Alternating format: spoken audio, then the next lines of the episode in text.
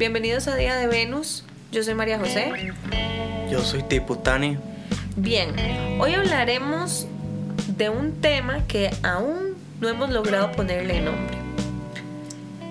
En general, el tema de hoy es un tema de debate, de conversación, en el cual eh, estaremos poniendo sobre la mesa el hecho de cómo quieren ser llamados las personas autistas. Entonces ahí empezamos con, el, con la diversidad y la gama de cómo deberían ser llamados o cómo quieren ser llamados o popularmente cómo han sido llamados. Bien, el diagnóstico como tal es definido según el diagnóstico, eh, el manual de diagnósticos de CM5 como trastorno del espectro autismo pero a lo largo del tiempo también otros nombres que han sido de forma científica ha sido autismo, Asperger, trastorno generalizado del desarrollo, entre otros. Pero hoy vamos a pelotear un poco lo que popularmente le han dicho a las personas autistas sobre su condición o lo que coloquialmente la gente ha dicho. Se les ha llamado... Eh los autistas, los espectro, los TEA, personas con TEA, personas que están en el espectro, los Asperger, los llaman por su grado de necesidades. Pero también tenemos a los despreciativos, a los ignorantes, a los más coloquiales que les llaman como los que viven en su mundo, los raros, los callados, el antisocial. ¿Qué más crees, Tiputani? ¿Qué dicen? Eh, los obsesivos, los eh, estructurados, lentos, diferentes, eh, les falta calle, serio, inmaduro, infantil, odioso, juega de vivo, maleducado. Entre múltiples, múltiples, múltiples de adjetivos calificativos por sus características, o sea, se aprovechan para decirles groserías, ese es el retrasado, ese es el lento. Eh, son muy despreciativos la mayoría de, de adjetivos calificativos que utilizan popularmente. A lo que hemos dejado muy claro que ante la duda mejor preguntar, porque es más ignorante el que no pregunta que el que se queda con la duda. Entonces, yo pienso que lo más importante en este caso siempre sería preguntarle a la persona cómo quisiera ser llamada como quisiera que le dijeran. Yo pongo mi opinión. Yo pienso que lo primero es más importante pues que se le llame como la persona quiere, por su nombre, o por su apodo, o por como le gusta que le digan. ¿Vos qué pensaste, Putani? Eh, sí, dependiendo del contexto. Eh, obviamente, preferiblemente, primero se dice el nombre de la persona Bien, yo tengo que ser demasiado realista y aquí que mis colegas u otros profesionales secunden mi idea o la, la contradigan. Ahora que trabajo con personas autistas adultas, eh, es muy confrontante ver la realidad de la diferencia de lo que aprendemos en la universidad de lo que pasa en la vida real. Claramente eso es una realidad para nosotros, sabemos que pasan muchas cosas distintas de lo que aprendemos en la universidad, pero bien, para mí es un proceso de aprendizaje continuo. Eh, en la universidad prácticamente nos insertaron el chip de a las personas, eh, dígales persona con, persona con discapacidad, persona con trastorno de espectro autismo, persona con, etc.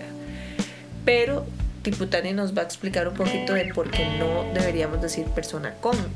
Y también nos está acompañando, no en vivo en este momento, pero sí eh, nos hizo un acompañamiento la doctora Catherine Villasoma, que ustedes ahorita van a escuchar un fragmento de lo que ella nos contó, pero por ahora Tiputani nos va a dar su opinión también. Eh, en general, yo pienso que, que es el lenguaje de con eh, se ha utilizado como para verlo como algo negativo o algo que como una aflicción que tenemos como si fuera un tumor o, o algo que nos acompaña o, cáncer, digamos. Entonces a mí no me gusta personalmente porque también eh, em, el, autismo es básicamente cómo está estructurado nuestro cerebro y es un tipo diferente de cerebro. Y el cerebro siendo el sistema nervioso central es encargado de definirnos como somos y al final este y tener un cerebro diferente nos hace ver el mundo y percibir el mundo de manera diferente en cualquier contexto, diría yo. Hola, soy Catherine Villasoma, psicóloga y trabajo solo con personas autistas. El día de Venus me pidió que hablara sobre el lenguaje de persona primero. En las últimas décadas, el lenguaje de persona primero se ha convertido en una norma lingüística promovida como una ley de la tierra por los profesionales de la salud, los servicios sociales, la educación y el gobierno. La norma consiste en, anteponer la palabra persona a la discapacidad o condición con el fin de enfatizar que las personas a las que se les hace referencia son primero personas y no son solo diagnósticos o discapacidades. Por ejemplo, persona con discapacidad en lugar de personas discapacitadas. Este es un consejo general muy bonito. En caso de duda, la palabra persona pone en primer lugar sobre todo cuando te refieras a personas con discapacidad, pero la identidad es totalmente compleja, es otra, es demasiado compleja para que una regla como esa funcione, sin excepciones. Pero la verdad es que no todo el mundo antepone la palabra persona cuando se refiere a, sí mismo. La gente suele hablar de sí misma como negra, no como persona con piel negra, como mujer, no como persona que es mujer, como musulmana, no como persona que practica el Islam. Del mismo modo, muchas personas se refieren a sí mismas como discapacitadas, no como personas con discapacidad, como ciegas, no como personas con ceguera. ¿Por qué? Porque no le tienen miedo a su discapacidad no es inherentemente negativo, peyorativo, trágico tener una discapacidad.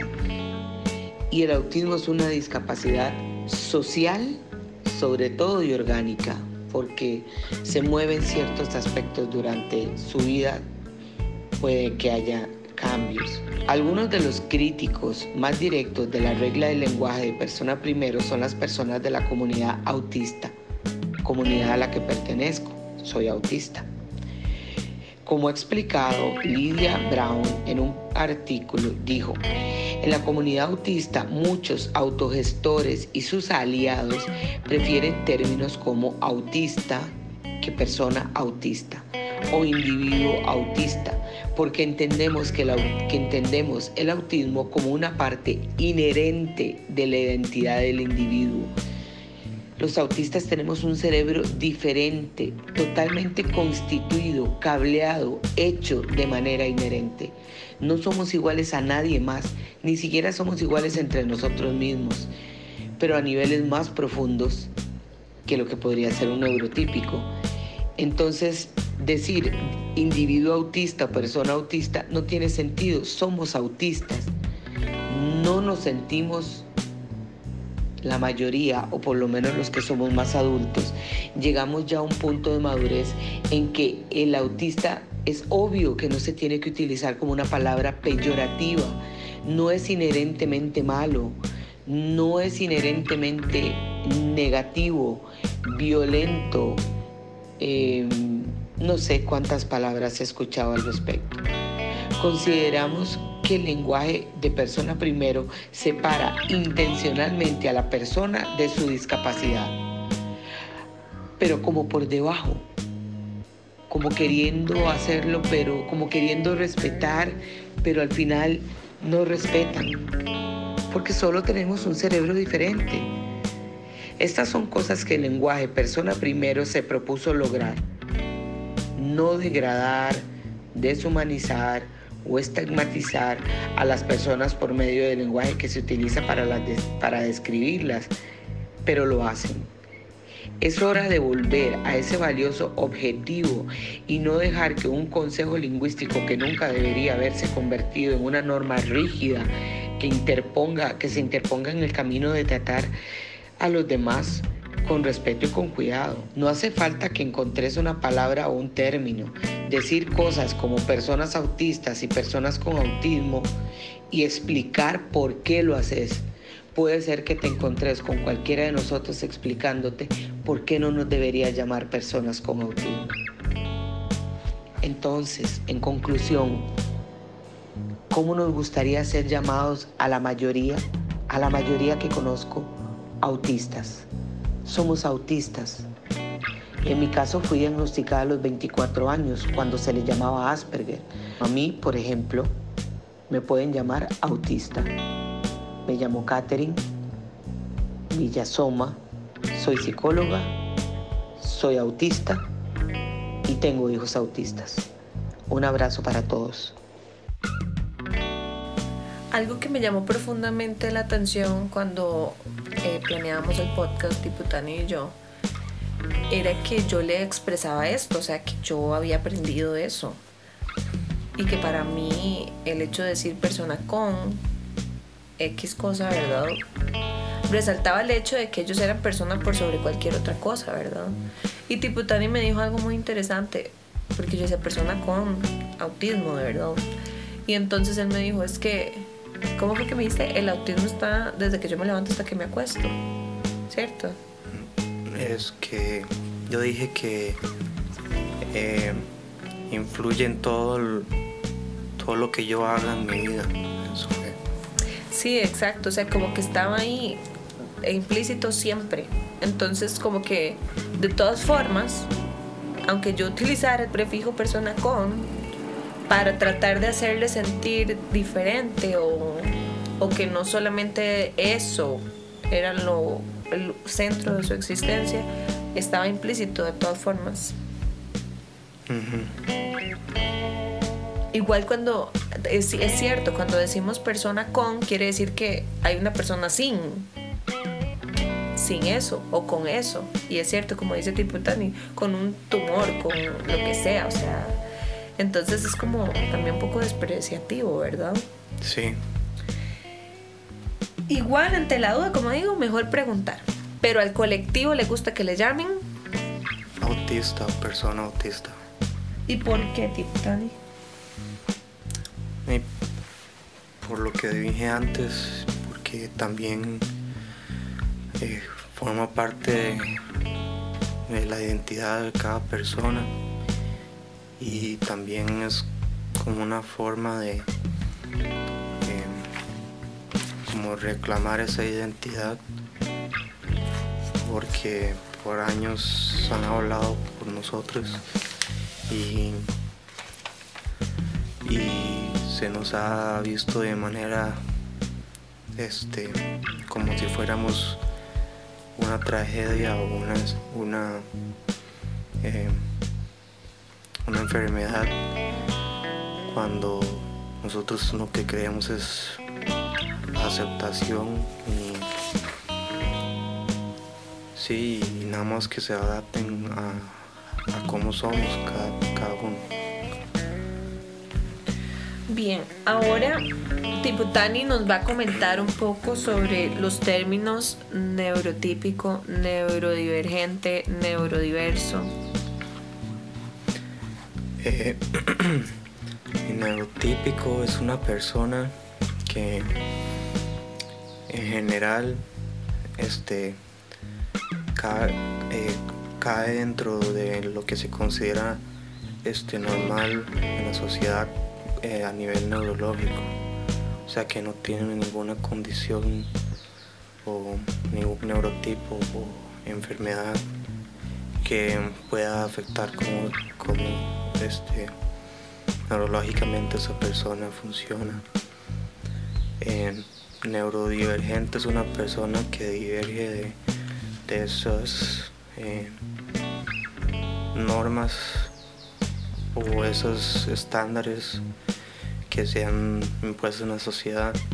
Entonces es cualquier persona que tenga alguna diferencia neurológica, puede ser autista o este eh, TDAH o disléxica, dispráxica eh, y otras cosas. Bien, otra cosa importante que quiero que nos contés es sobre el término alista. Sí, este, el término alista es un término que se ha inventado en la comunidad autista para referirse a todas las personas que no son autistas, incluyendo a otras personas neurodivergentes que son neurodivergentes, o sea que tienen que son TDAH o disléxicas, cualquier cosa, o eh, tienen trastorno límite de la personalidad, pero que no son eh, autistas, porque siempre hay experiencias entre personas autistas y personas que son TDAH, cualquiera, cualquier condición que, que difieren y que no van a ser las mismas. Muy bien. Por otro lado, hablaré respecto a mí, a mi profesión. Es complejo, la verdad, eh, sacarse el chip. Es un proceso de paciencia, eh, de aprendizaje, de respeto, de tolerancia, de entender que no todo es tan cuadrado como lo aprendimos, que las realidades de las personas autistas son muy distintas y que, y que está muy interesante. Me encantaría que, que mis colegas escucharan esto para que entiendan más o menos la cultura de, de, los autistas y cómo les gusta ser llamados. Yo le pregunté a Tiputani eh, qué es lo que él espera de los profesionales neurotípicos que trabajen con personas neurodivergentes. Y entonces él nos dio algunos consejos para trabajar con personas neurodivergentes o autistas.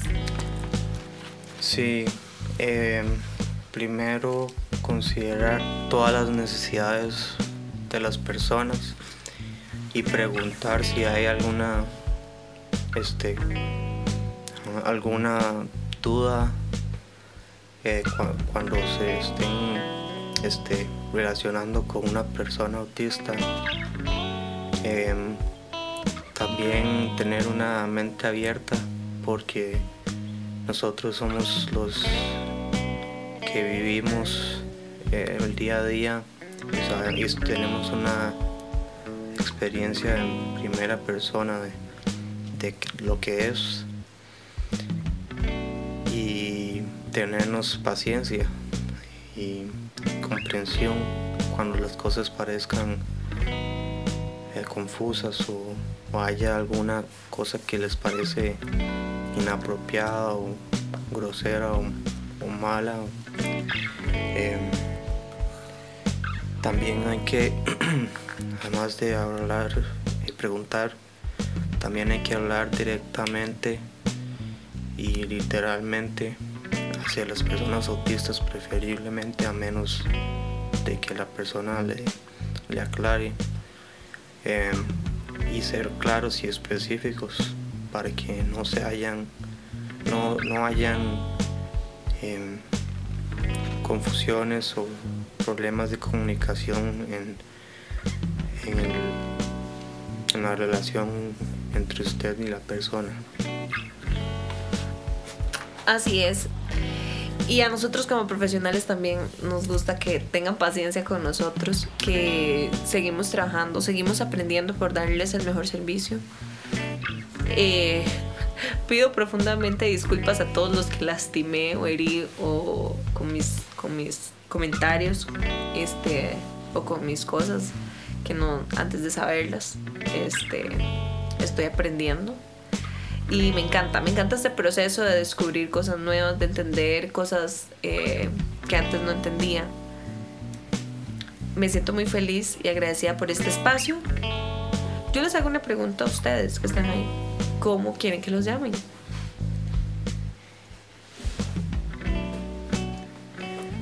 Eh, ahorita al final vamos a dejar unos audios de varias personas autistas y en la que ellos expresan sus opiniones sobre el, sobre el tema que estamos discutiendo hoy y para que los, los escuchen. Sí, no solamente personas autistas, sino también los papás de niños autistas también. Y bueno, este es un mundo de posibilidades. Ya ustedes saben, este, tenemos nuestras redes sociales que salimos como Eh, Día de Venus.podcast. Y en Instagram también nos pueden encontrar como Día de Venus, en Spotify también como Día de Venus, en nuestro podcast. Y estamos súper felices de recibirlos. Eh, queremos escuchar sus preguntas, compartan nuestro, nuestro podcast, nuestras redes sociales para que más personas nos escuchen. Nos sentimos súper agradecidos con ustedes por seguir aquí escuchándonos y nos vemos el próximo Día de Venus. ¿Algo que quieras decir, Tiputani? Mm, No, nada más que gracias por escuchar. Chao. Hasta luego. Este podcast fue producido en Sonic Revolution Studio.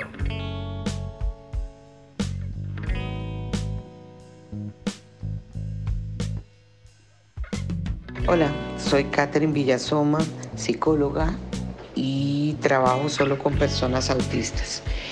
El Día de Venus me pidió que hablara sobre el lenguaje de persona primero. Es hora de poner a la persona en primer lugar. El lenguaje es una herramienta, puede hacer que nuestros mundos sean más grandes o más pequeños. Puede utilizarse para crear una conexión o para causar daño. Puede afirmar o despreciar.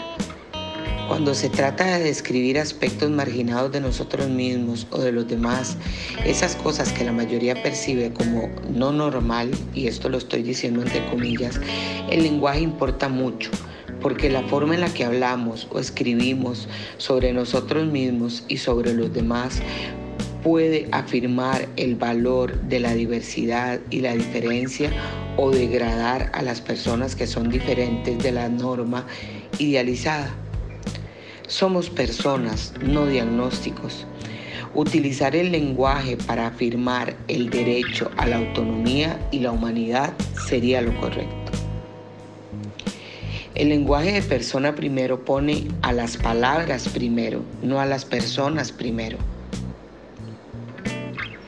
En las últimas décadas, el lenguaje de persona primero se ha convertido en una norma lingüística promovida como una ley de la tierra por los profesionales de la salud, los servicios sociales, la educación y el gobierno. La norma consiste en, ante- en anteponer la palabra persona a la discapacidad o condición con el fin de enfatizar que las personas a las que se les hace referencia son primero personas y no son solo diagnósticos o discapacidades. Por ejemplo, persona con discapacidad en lugar de personas discapacitadas. Este es un consejo general muy bonito. En caso de duda, la palabra persona pone en primer lugar sobre todo cuando te refieras a personas con discapacidad, pero la identidad es totalmente compleja, es otra, es demasiado compleja para que una regla como esa funcione, sin excepciones. No todo el mundo antepone la palabra persona. Dejemos una cosa clara.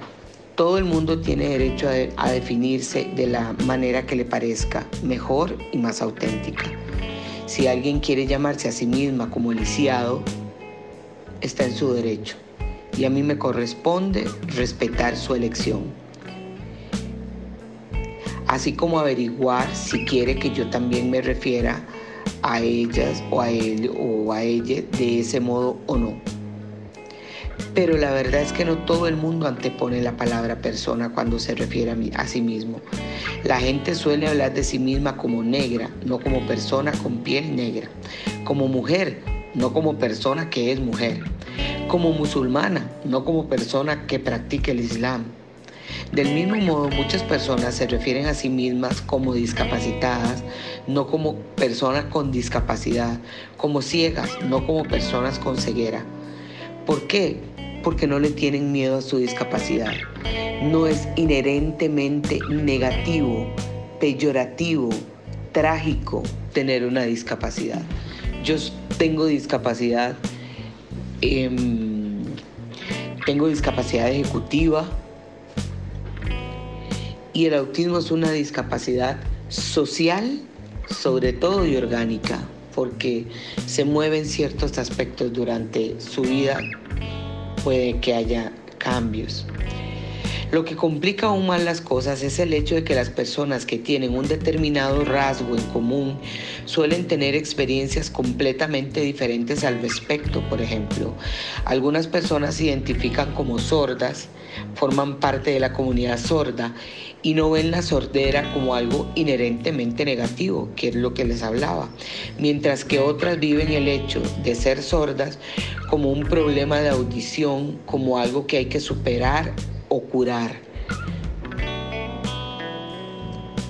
Algunos lo hacemos, pero muchos de nosotros nos identificamos simplemente como hombres, mujeres, no binarios o como quieras.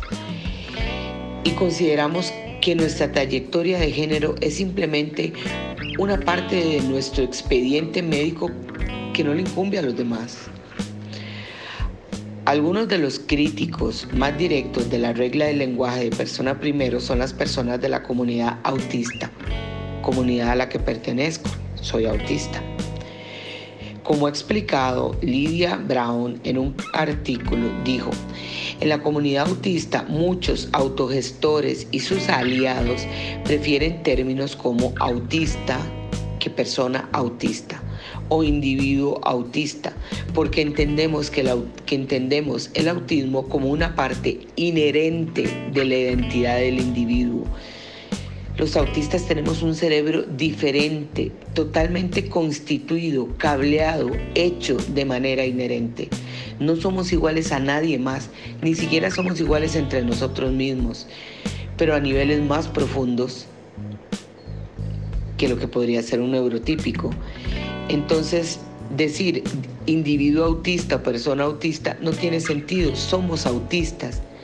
No nos sentimos la mayoría, o por lo menos los que somos más adultos, llegamos ya a un punto de madurez en que el autista es obvio que no se tiene que utilizar como una palabra peyorativa, no es inherentemente malo, no es inherentemente negativo, violento, Em, no sé cuántas palabras he escuchado al respecto. Consideramos que el lenguaje de persona primero separa intencionalmente a la persona de su discapacidad, pero como por debajo, como queriendo hacerlo, pero como queriendo respetar, pero al final no respetan. Esperamos en todos, esperamos que todos estemos de acuerdo en que es mejor evitar el uso de un lenguaje estigmatizante, negativo para referirse a aspectos de una persona, términos como minusválidos, víctima de sida, postrado en una cama, retrasado, deficiente auditivo, victimizan y revictimizan una y otra vez a las personas al pintarlas como sufrientes e intrínsecamente no sanas, cuando puede que no sea así. Y en el caso de los autismos, en el caso de los autistas, menos. ¿Por qué menos? Porque solo tenemos un cerebro diferente. Estas son cosas que el lenguaje persona primero se propuso lograr. No degradar, deshumanizar o estigmatizar a las personas por medio del lenguaje que se utiliza para, para describirlas, pero lo hacen. Es hora de volver a ese valioso objetivo y no dejar que un consejo lingüístico que nunca debería haberse convertido en una norma rígida que, interponga, que se interponga en el camino de tratar a los demás con respeto y con cuidado. Pero entonces, ¿qué término debo utilizar? Podrían estarse preguntando cuando se refieran a nosotros, incluyendo profesionales, porque con el asunto de las etiquetas no etiquetemos, por favor, no es etiquetar, porque etiquetar tiene que ser negativo. Si yo necesito ciertos ajustes en mi vida, en mi trabajo, ciertos ajustes que la sociedad debe darme como parte de mis derechos, eso no es etiquetarme, eso es respetarme. Mucha gente ha respondido me ha respondido a través de los años diciendo algo parecido como, está muy bien respetar las elecciones lingüísticas de cada persona, pero ¿cómo puedo referirme de forma general a un grupo de personas que no todas usan las mismas palabras? La respuesta que les he dado es que no hay una solución sencilla ni rápida. En lugar de buscar la frase perfecta que evalúe, que evite la ofensa u ofendernos, tenemos que estar dispuestos a explorar lo que creará más respeto y atención en cualquier situación particular. Preguntarle a esa persona adulta cómo quiere ser llamada. Más difícil va a ser con los niños porque los, padres definen cómo tratan a sus niños. Pero se ha visto, y lo he visto en terapia, en años de terapia, que aunque los niños comienzan a llamarse niños con autismo, mi hijo con autismo, mi hijo tiene autismo, cuando llegan a la edad adulta entendemos todo esto que he tratado, no sé si explicar bien, pero traté de hacerlo lo mejor posible.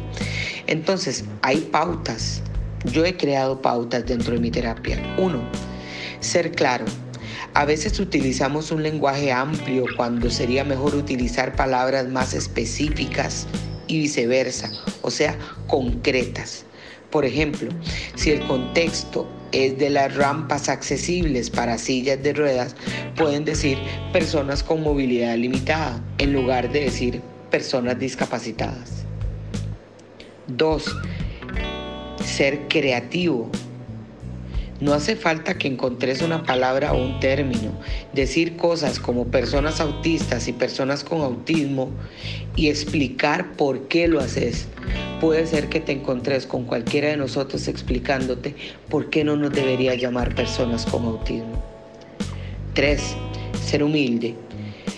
Si, te sentís reactivo a la defensiva, ansioso, explora tus propios sentimientos y considera cómo puedes trabajar para respetar plenamente a las personas que utilizan un lenguaje diferente al tuyo. A mí el lenguaje no binario me cuesta, me cuesta. Y como persona autista me cuesta más cambiar, ajustarme a ciertos cambios pero tengo pacientes no binarios y estoy haciendo un esfuerzo para aprender. ¿Eso qué significa? Que todos podemos aprender. Y les pido, les he pedido tiempo, he tratado de ser humilde, aunque no parezca a veces, pero les he pedido tiempo para que me dejen aprender bien y tratarlos de la manera más respetuosa posible. Cuatro, ser respetuosos. Recordad que el objetivo es preocuparse por las personas a las que te referís y honrar su identidad y su autonomía. 5. Ser curioso, como Jorge el Curioso. Consulta diferentes fuentes, especialmente grupos y organizaciones dirigidas por las personas a las que te referís para que el lenguaje que utilices para saber qué lenguaje utilizan y por qué. No hay una respuesta correcta. La invitación del lenguaje centrado en la persona es valorar un enfoque afectuoso, respetuoso, elaborado y empático en lugar de buscar una solución fácil. Entonces, en conclusión, ¿cómo nos gustaría ser llamados a la mayoría, a la mayoría que conozco, autistas? Somos autistas. En mi caso fui diagnosticada a los 24 años cuando se le llamaba Asperger. ¿Por qué creen que muchos Asperger no pasan de ahí? Porque nos cuestan los cambios. Pero las personas Asperger que ahora son que ahora somos autistas, grado leve, grado 1, funcionalidad alta, eh, como si fuéramos lavadoras o aparatos. hemos sido de las personas más invisibilizadas que hay, porque como supuestamente somos tan adaptados, no me gusta la palabra inclusión porque inherentemente dice exclusión. Pero a mí, por ejemplo, me pueden llamar autista. Me llamo Catherine Villasoma, soy psicóloga, soy autista y tengo hijos autistas. Un abrazo para todos. Hola, hola, ¿cómo están? Este, bueno, siempre he analizado cómo no me gusta que lo llamen, pero nunca como sí preferiblemente por su nombre. De igual manera, no me molesta que se refieran a la condición como tal. Entonces podría expresarlo de diferentes formas, siempre con respeto. Podría ser un niño con TEA o podría ser un niño con una condición